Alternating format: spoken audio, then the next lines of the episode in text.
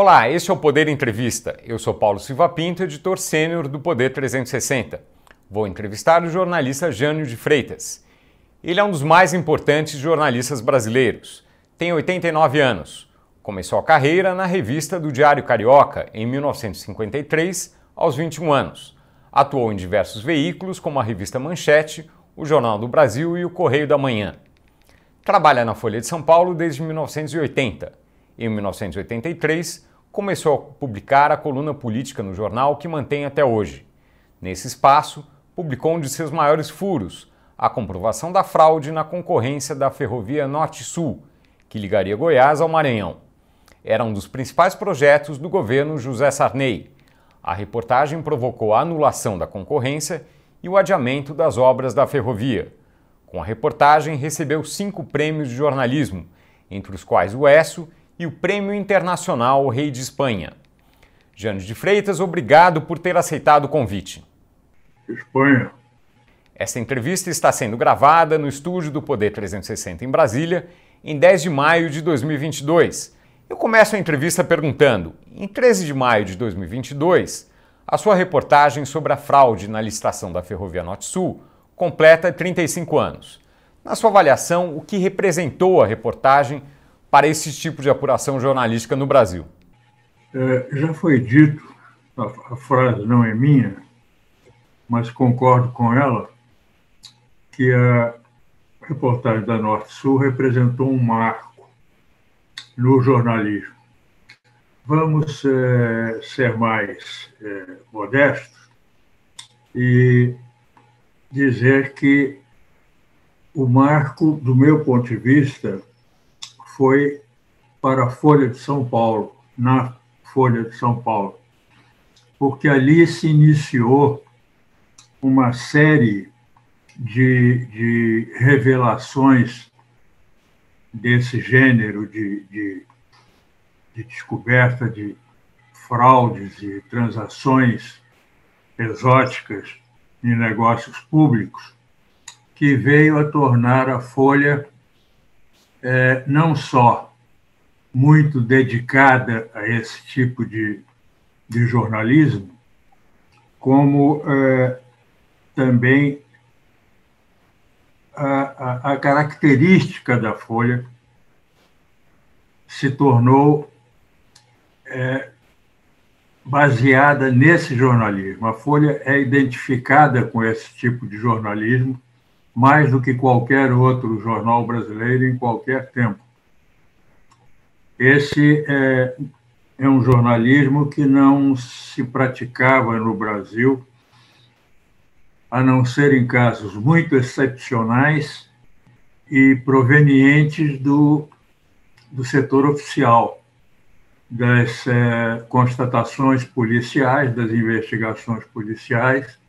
Esse caso, ao contrário é, é, ele, ele leva o setor oficial e, e, e nele também o setor judicial a tomarem conhecimento de algo que merecia investigação, processo, coisas do CPI, coisas do gênero. Então, nesse sentido, foi uma, uma iniciativa que a Folha aceitou e depois é, é, adotou como característica sua.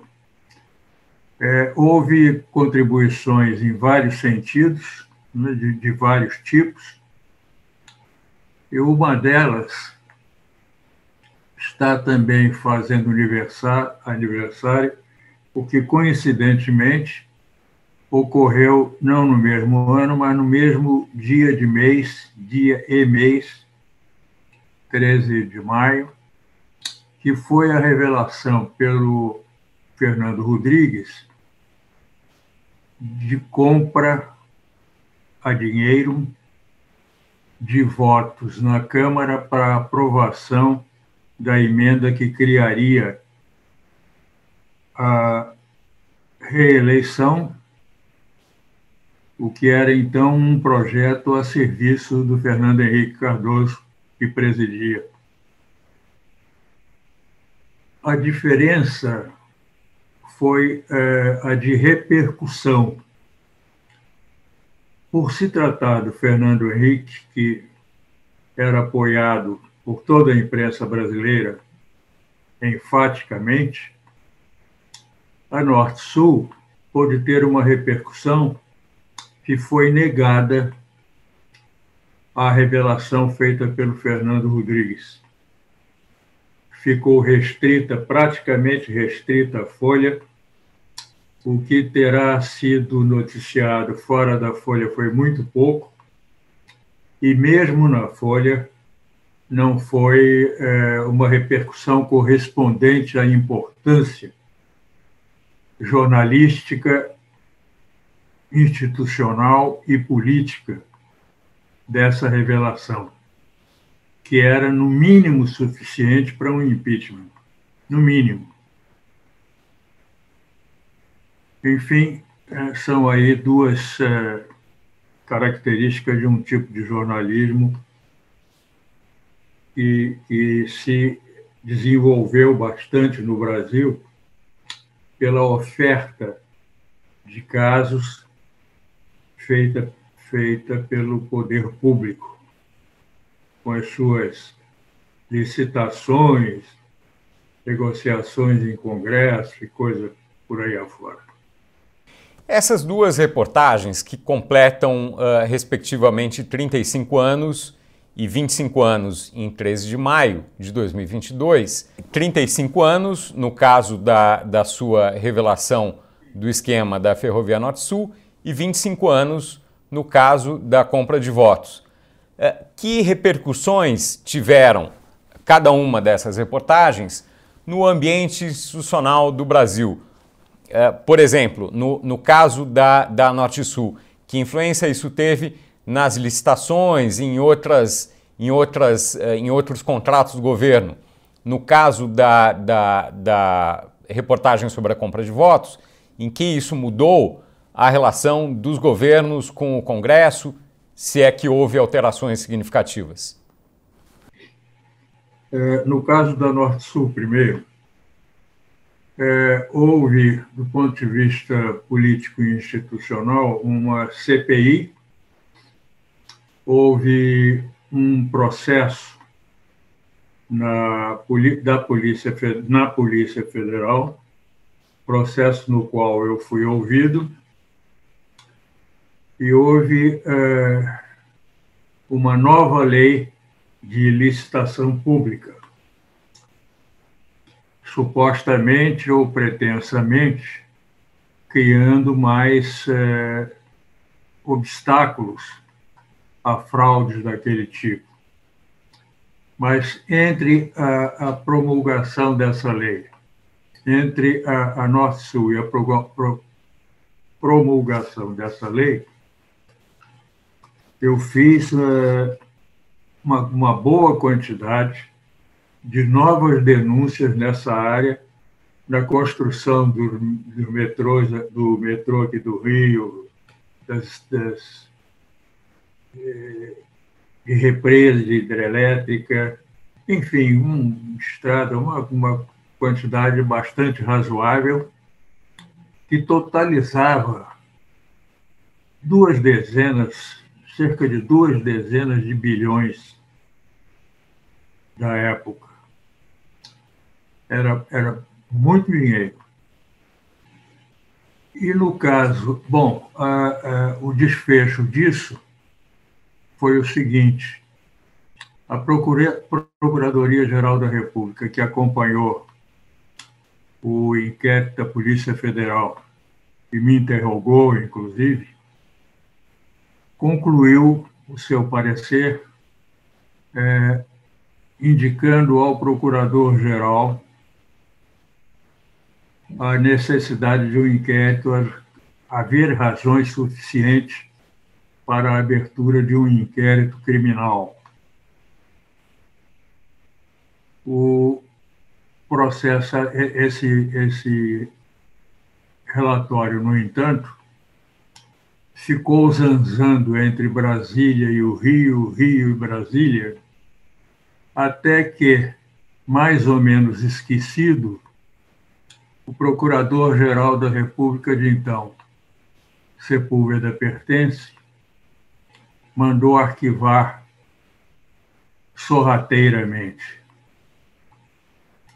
E esse foi o fim do inquérito em que o próprio procurador, que acompanhou o inquérito com muito mais dureza em relação a mim do que a Polícia Federal teve, acabou mudando de opinião e achando que era mesmo caso de processo criminal. Não havia dúvida quanto à, segurança da informação contida naquela reportagem. Mas o final foi mesmo o arquivamento. No caso da, dos votos comprados para a reforma constitucional que introduzisse a eleição, o abafamento foi maior do que a repercussão. O abafamento venceu. E daí, na verdade, não resultou nada do ponto de vista institucional, nem ao menos do ponto de vista político, porque é, o, o PFL e o MDB, PSDB, asseguravam ao governo maioria na Câmara e no Senado, e ali as coisas se contiveram para que não houvesse nenhum tipo de investigação ameaçadora do projeto de Fernando Henrique de se reeleger. Então foram foram respostas muito diferentes, contrárias mesmo, às que a Norte-Sul e a, a, a compra dos votos receberam. Na sua avaliação, a mídia mantém o seu papel como cão de guarda para apontar e investigar irregularidades? Para ser franco, não. Não. Eu acho que há ocorrências em quantidade muito maior do que é, temos visto na mídia em geral. Desse, desse ponto de vista, o Brasil está numa das piores situações do mundo há muito tempo. Com perspectivas arriscadas no momento, nesse sentido e, e em vários outros. Do ponto de vista da, das instituições, porque isso essa é uma essa é uma característica brasileira que tem perturbado enormemente a normalidade democrática, a normalidade institucional. Então, desse ponto de vista, a contribuição da imprensa precisaria ser muito maior para que se iniciasse um real é, sistema de, de impedimento dessas fraudes, dessas negociações é, mais do que suspeitas. Agora mesmo nós estamos vivendo a distribuição de verbas de um chamado orçamento secreto que é nada mais, nada menos do que uma indecência parlamentar das maiores que esse, que esse Congresso tem cometido desde o fim da ditadura. Nenhuma uh, reação maior se vê, nem mesmo do ponto de vista institucional mais amplo. No domingo, por exemplo, houve manifestações que pediam explicitamente, abertamente, intervenção militar, fechamento do Supremo Tribunal Federal, fechamento do Congresso. No dia seguinte, os editoriais dos jornais tratavam das coisas mais supérfluas. Nem uma só palavra que fosse, ao menos, de alerta, se não de crítica, pelo menos de alerta para aquilo que havia acontecido. Então, eu acho que é, os jornalistas e os nossos empregadores estamos todos devendo muito ainda. Qual uh, a, su a, sua avaliação, de forma talvez um pouco mais ampla, continuando a, a, o, que, o que o senhor acaba de dizer, mas qual a sua avaliação sobre o estado do jornalismo no mundo e mais especificamente no Brasil? Olha, o, o jornalismo segue necessariamente é, a cultura política, o nível de cultura política de cada país. Não é propriamente é, é, equivalente a essa cultura. Nos países mais desenvolvidos, ele é incentivador ele é promotor dessa cultura.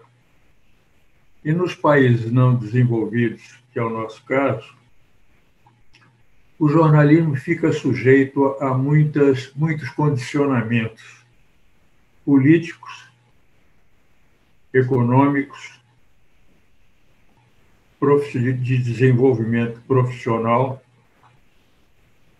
e isso resulta numa contribuição muito oscilante da, da, da mídia em geral, e particularmente da, da, da televisão, né, que é, é, muito mais é, contida do que o jornalismo impresso, que também vive uma contenção grande por uma série de circunstâncias do próprio da própria natureza do jornalismo que se faz aqui, não necessária por não necessariamente por imposição da empresa. O, a, a, o mercado estreito, o mercado profissional, o mercado de trabalho estreito para o jornalismo condiciona, retém muito o jornalista brasileiro, muito, imensamente. O medo da perda de emprego, a vontade de fazer carreira, a dúvida sobre a continuidade, a sua continuidade na profissão, as ondas de demissões, isso tudo é, é, pressiona os integrantes das redações de maneira que é, eu diria que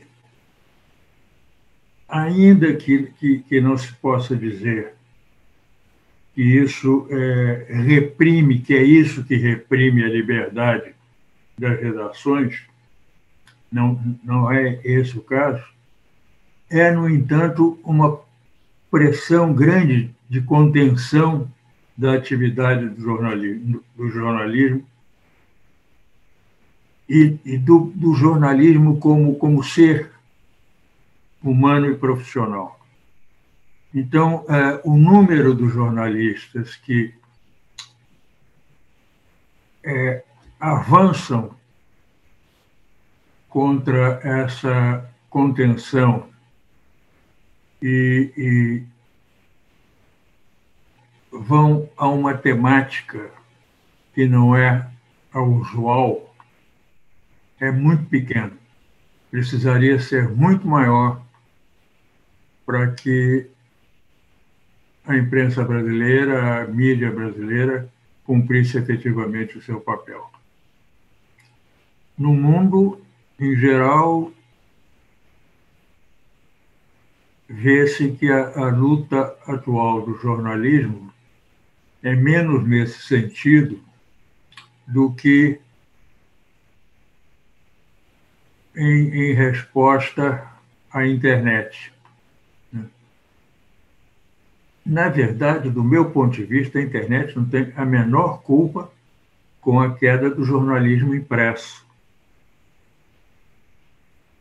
essa responsabilidade cabe aos jornalistas que souberam dar uma resposta ao aparecimento do rádio, que foi uma coisa violentíssima contra a, a imprensa, contra a, a comunicação impressa, aquela velocidade possível do rádio, a facilidade, o imediatismo do rádio entrando direto na casa dos ouvintes com as notícias novas.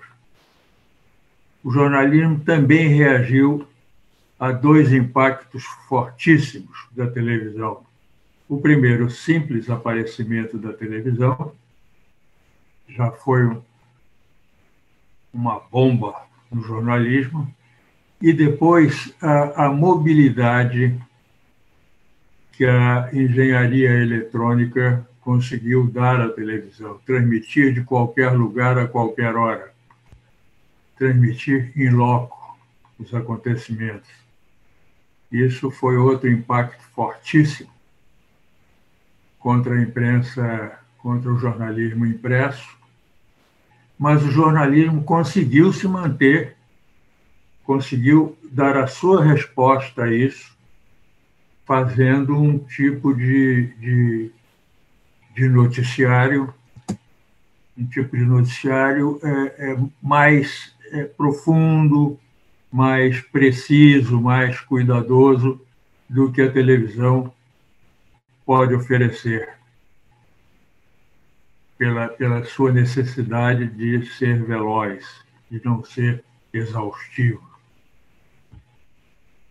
Então, é, é, essas, esses avanços se deram mais ou menos simultaneamente, mas foram os últimos. De lá para cá surge a internet com um poder infiltrador gigantesco, exatamente em cima dos meios de comunicação por intermédio não só do noticiário propriamente, como dessa nova dessa nova possibilidade informativa que é das redes sociais, por mais que sejam mal usadas pelos autores de fake news, mas o grave é que o jornalismo até hoje não deu sua resposta. Os jornais continuam sendo os mesmos, aliás, nem os mesmos. Têm decaído bastante, não são necessários do ponto de vista informativo, né, do ponto de vista da informação cotidiana, do dia a dia do leitor, da vida do leitor. Tem explosões repentinas com uma ou outra notícia mais sensacional, mais grave, mais consequente, mas o dia a dia, que é o que faz o, o leitor e faz o ouvinte, faz o espectador de notícia de televisão, esse noticiário perdeu-se. Nem ele existe mais, o que caracteriza uma, uma perda do papel grande parte do papel da imprensa. Qual, qual é, na sua avaliação, o futuro da indústria de mídia, de mídia jornalística? Olha, é difícil é, prever alguma coisa. Né?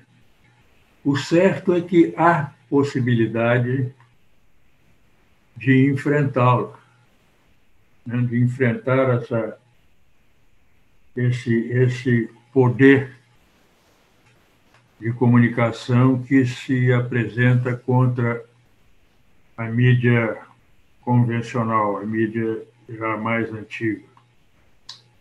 Depende de que a inventividade, a criatividade produzam alguma coisa outra vez, né? mais uma vez, como tem acontecido numa imensa série de atividades humanas das quais é, a era espacial é um, é uma expressão espantosa. Né?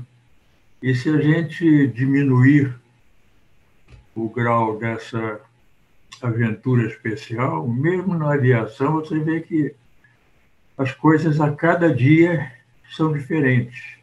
Pilotar hoje, num, num dia, é, será diferente no dia seguinte, porque os acréscimos de, de equipamentos, de, de técnicas de pilotagem, então, avançam a cada 24 horas, é uma novidade. E a imprensa, contrariamente a essas atividades todas que avançam sem, sem parar, na bioquímica, na, enfim, por aí afora, na ciência em geral e na engenharia, a, a, a imprensa não tem acompanhado. Quando começar a acompanhar, se começar, também não será uma coisa uniforme. Né? Nunca foi uma coisa uniforme. Depois começa um processo de cópias mútuas, né? mas sempre partindo de uma iniciativa. Alguém criou um dado processo de informação, um dado, uma dada técnica de texto, uma dada técnica de título, uma dada técnica de apresentação gráfica. E aí começa um processo de, de, de copiagem né? que você não sabe nunca onde é que vai dar. Se, se o ponto inicial for bom, você não sabe o, o restante até onde vai dar, mas sabe que vai mexer com, com tudo. Então, prever é difícil. Depois que aparecer um, um primeiro passo, aí dá para você imaginar um pouco as possibilidades futuras. Por hora, Zero. Poderia citar alguma experiência que considere bem sucedida, recente? Na mídia convencional, eu não, se existe, eu não conheço, não sei. E na não convencional? Ah, na, na não convencional, por intermédio da, da internet, você está me entrevistando em um tipo absolutamente fantástico de informação, de transmissão de informação, que é essa, essa inovação que aqui o Poder 360 representa, né? A criação do, do Fernando Rodrigues, é, um, um, passo, uma, uma iniciativa, uma inovação muito importante, muito importante pela segurança da informação, o cuidado com essa segurança, pela, pela maneira como a informação, essa informação segura, chega ao seu leitor, e pela é, presença imediata ou quase imediata dessa informação, do fornecimento dessa informação. Então, é, é um recurso novo, uma, uma, um aproveitamento da oportunidade oferecida pela engenharia eletrônica e uma um puxão de orelha na, na imprensa, na mídia convencional, o que mostra a possibilidade de coisas novas. Isso aí não nasceu no dia seguinte à criação da internet, veio de uma maturidade aproveitada, de uma percepção de possibilidades e da, e da criatividade para efetivar essa possibilidade. E a imprensa, a mídia convencional, não tem a mesma atitude. O senhor completa 90 anos em 9 de junho de 2022 e segue como articulista do jornal Folha de São Paulo aos domingos. Como é hoje sua rotina de trabalho, de leitura das notícias? Olha, Eu continuo achando que o Grambel não, não trabalhou à toa. O telefone continua sendo um excelente instrumento. A televisão é um excelente instrumento. O Poder 360 é um excelente instrumento. Tudo isso é, é, suscita reflexões, suscita a necessidade de conversas com determinadas pessoas, de leituras determinadas, de, e, sobretudo, de uma atenção constante, 24 horas de atenção, porque até sonhar com essas coisas a gente sonha, essa atenção permanente para o que está à volta, para, para, para, para o país, para o que sucede nele e para o mundo, porque nós não estamos isolados, nós não estamos imunes ao que acontece à nossa volta, mesmo que ainda seja distante essa volta. Mas é, é uma atividade cansativa, com períodos muito excitantes e com períodos não só de tédio, mas até de tristeza. Nos últimos anos, é, é, o meu sentimento ao trabalhar é exatamente esse. Eu trabalho triste, com, com tristeza. O meu trabalho me, me amargura, porque me obriga a ver exatamente o oposto do que eu desejaria que acontecesse para o país e particularmente no que compõe o país, para as pessoas que o habitam, que não merecem de maneira nenhuma o, que tem sido o Brasil. Essa, essa trajetória, uh, sua trajetória de, de, estar trabalhando aos 90 anos como jornalista, não é uma coisa muito comum entre jornalistas. O, a sua sensação a que o senhor se refere de, de angústia e de frustração se deve ao, ao momento atual, a outras razões? como pode avaliar isso? Não, se deve exatamente ao momento atual que o Brasil vive com uma degradação é, quase geral, né? quase que se pode dizer, não haver o, que tenha escapado da degradação que o Brasil vem vivendo. E isso é, angustia muito para quem viveu outras etapas. Eu, eu nunca fui, por natureza mesmo, uma pessoa otimista. Eu não sou um, um ser otimista, mas eu também não sou pessimista. Também nunca fui pessimista. Eu sou um cético. Eu quero ver para crer. Eu tenho esperanças sim e não. E nesse momento, as esperanças sim nesse, nesses últimos anos, a esperança, assim, particularmente depois do golpe que derrubou a Dilma. Provou que a fragilidade das nossas instituições é imensa. Não, não, não são capazes ainda de resistir a interesses muito pequenos, mesquinhos, né? E o que, o que podia ser esperança nesses últimos anos desapareceu.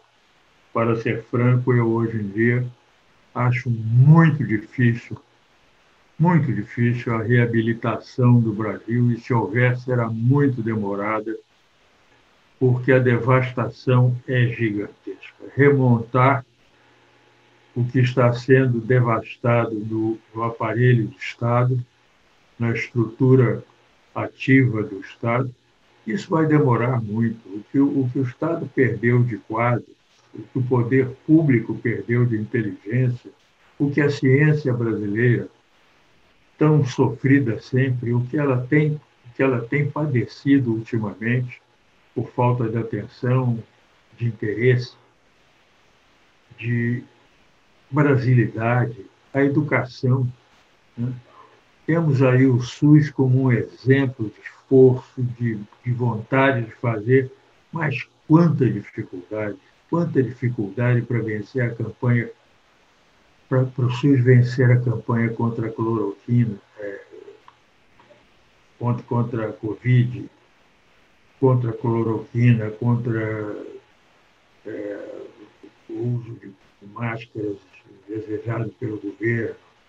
Olha, é, é uma luta gigantesca de alguns setores e, lamentavelmente, até agora, sem que se possa falar em derrota e em expectativa favorável. Na sua, na sua avaliação, por que o Brasil chegou a esse estado de coisas atual? Rapaz, essa pergunta dá um livro? Mas é, a degradação não começou exatamente nos últimos anos, em alguns setores fundamentais. Eu vou citar o Congresso. Né?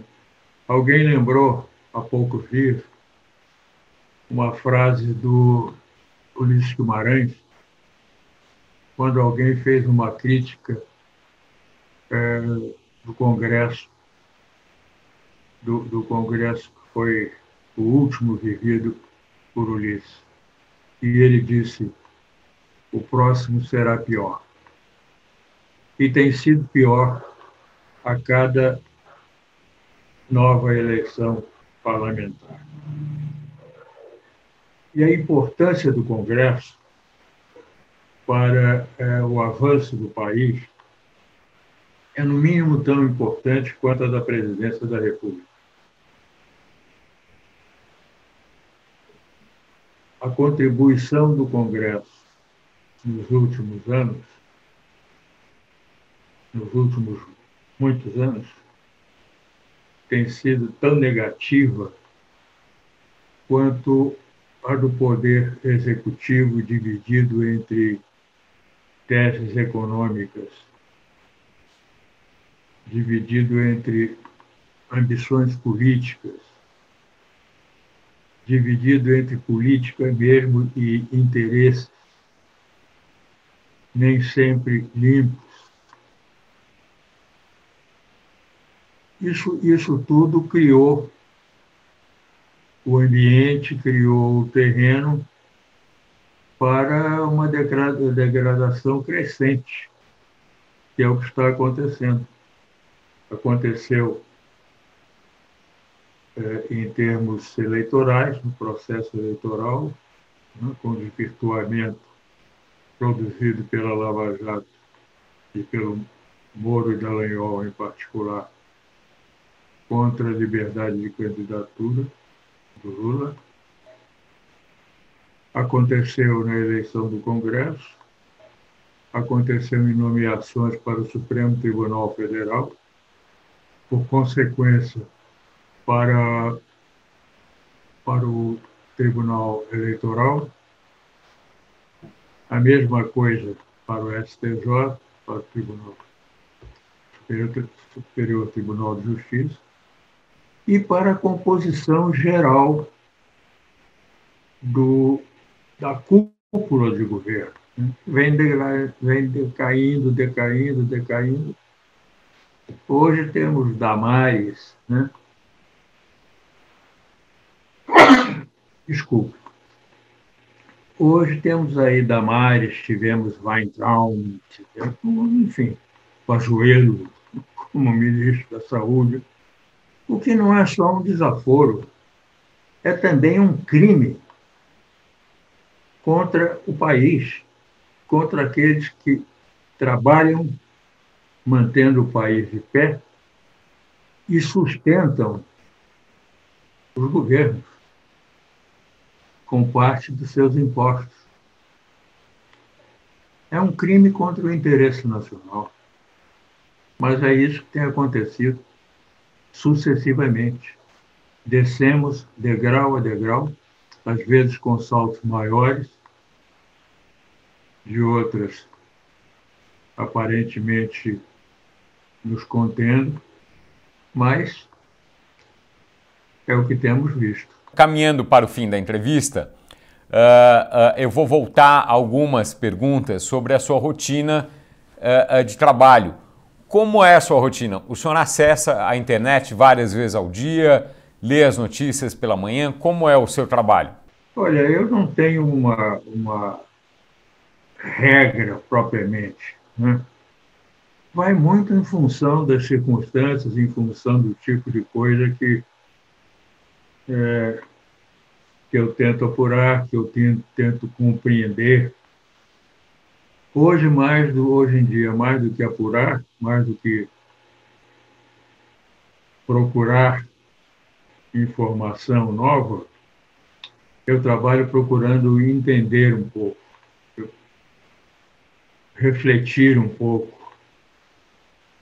É, Para dar um, um exemplo, no domingo passado, eu procurei entender o que de fato havia se passado naquele encontro que para mim foi um desencontro entre o ministro da Defesa e o presidente do Supremo Tribunal Federal. Né? A mídia tinha embarcado toda numa num resultado muito positivo, em que, como disse o Luiz Fux, o ministro da Defesa teria dito que as Forças Armadas estão comprometidas com a realização correta e democrática das das, das próximas eleições e com a Constituição, etc. E a minha intuição, ao ler as duas notas, me disse que havia, havia outra coisa ali. E eu me ocupei de atentar para o exame de cada passo daquele acontecimento da, da própria repercussão, do teor das notas, do significado de cada frase nas notas. E disso resultou um artigo que teve, é, ainda bem, muito boa repercussão, boa no sentido de ampla e de é, positiva, é, levando o leitor ao que é o, meu propósito não a aderir à minha análise, mas a refletir também como eu refleti. Ele, como, no caso, é, é, é apenas para dizer que ele reflita também, não é que ele reflita de maneira igual à minha. Então, é, é, depende muito, meu trabalho depende muito do que é que está chamando a minha atenção no momento, chamando a atenção geral. Eu tenho uma dificuldade hoje grande que é começar a, a pensar no artigo de segunda-feira, tematicamente, na sexta. Isso me deixa exposto aqui, na, aqui no sábado outros articulistas e outro noticiário venham a invalidar ou a se antecipar ao que eu é, consegui na sexta-feira. Há duas edições, a de sábado e de domingo. De domingo empataria comigo, mas a de sábado neutralizaria, talvez invalidasse o meu trabalho de sexta-feira. Isso é muito desagradável. Isso é é muito é, incômodo como, como situação de trabalho. Então, é, é, basicamente, eu respondo a você que eu não tenho uma caracterização. Eu tenho alguns horários. Né? De manhã eu, eu, eu me concentro em, em ver jornais, ver alguma coisa de noticiário, é, fora de jornal, eu não sou afeito ao uso das redes, não uso redes. O senhor não acompanha Twitter e outras redes sociais? Não tem perfil nessas redes, não? Não, notícias sociais propriamente, eu simplesmente não vejo porque são perturbadoras. O senhor não tem perfil nessas redes próprio? Em que poste, não? Eu, eu, eu posso, posso recorrer para ver noticiário confiável estrangeiro, para ver noticiário brasileiro confiável, mas não redes sociais propriamente, Twitter e não sei o quê, eu não, não entro nesse campo de maneira nenhuma. Assim como certas publicações, no caso de revistas, por exemplo, de repente eu percebi que o risco que as revistas, e certas revistas semanais de informação, o risco que elas ofereciam, que elas, que elas, em que elas punham os jornalistas, os comentaristas, era maior do que o benefício. Porque passaram a ser, passaram a agir como agentes políticos e anteciparam o que, o que pela internet veio a se chamar fake news. Porque os, os chutes, o saque, a liberdade de, de chutes se tornou um absurdo para servir a determinadas linhas políticas. Eu simplesmente cortei a leitura, passei anos, anos, anos, sem olhar uma revista semanal brasileira. Porque considerava que era um perigo você ler, fica com aquele negócio na cabeça e depois não sabe direito de onde é que veio, mas aquilo te ocorre até automaticamente. E você entra numa fria e usa uma informação imprecisa ou, ou inverdadeira mesmo, crente que está usando uma informação que teve de alguém confiável e tal. Não, foi uma coisa que se encaixotou ali na, na sua memória e você usa, e eu cansei de ver isso acontecer com outras pessoas e fiquei sempre muito preocupado em evitar. Por isso eu também não leio certos é, autores, certos repórteres, eu não leio de jeito nenhum. Então perco tempo lendo alguns repórteres e comentaristas porque não não fazem bem nem ao jornalismo, nem a mim. Então, é, há, uma, há uma. E há outros que eu absolutamente não deixo de ler. Há outros que são importantes, a leitura para mim é importante, me ensina muita coisa. Às vezes nem é jornalista, é, é um advogado, é um jurista, né? cuja leitura me ensina coisas me chama a atenção para a necessidade de aprender outras coisas, e eu vou em busca dessas outras coisas. Eu sou um leitor compulsivo. Então, eh, aproveito muito essas, essas pequenas dicas que, que de repente, um, um autor dá, até sem saber que está dando uma dica. Como se sente fisicamente hoje, perto de completar 90 anos, em plena atividade profissional? Olha, me sinto muito bem. Eu não, não, não sinto nenhum impedimento físico ou, mental para continuar no meu trabalho. Estou bem, estou bem de. Se considerar a idade, então, eu sou excelente de saúde. É, tenho um efeito de cigarro. Eu fumei muito, embora não gostasse de cigarro, mas fumei muito. E, e tenho um efeito é, broncopulmonar desse excesso de cigarro. Só. E mentalmente, nada de especial, a não ser, como eu já te falei, mas é uma coisa mais emocional do que racional.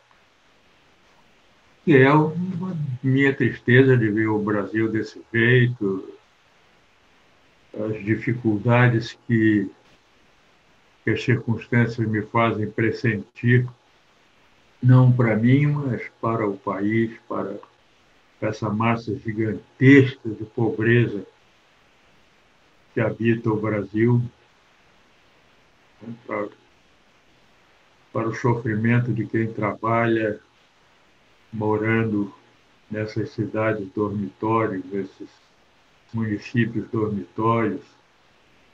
Né?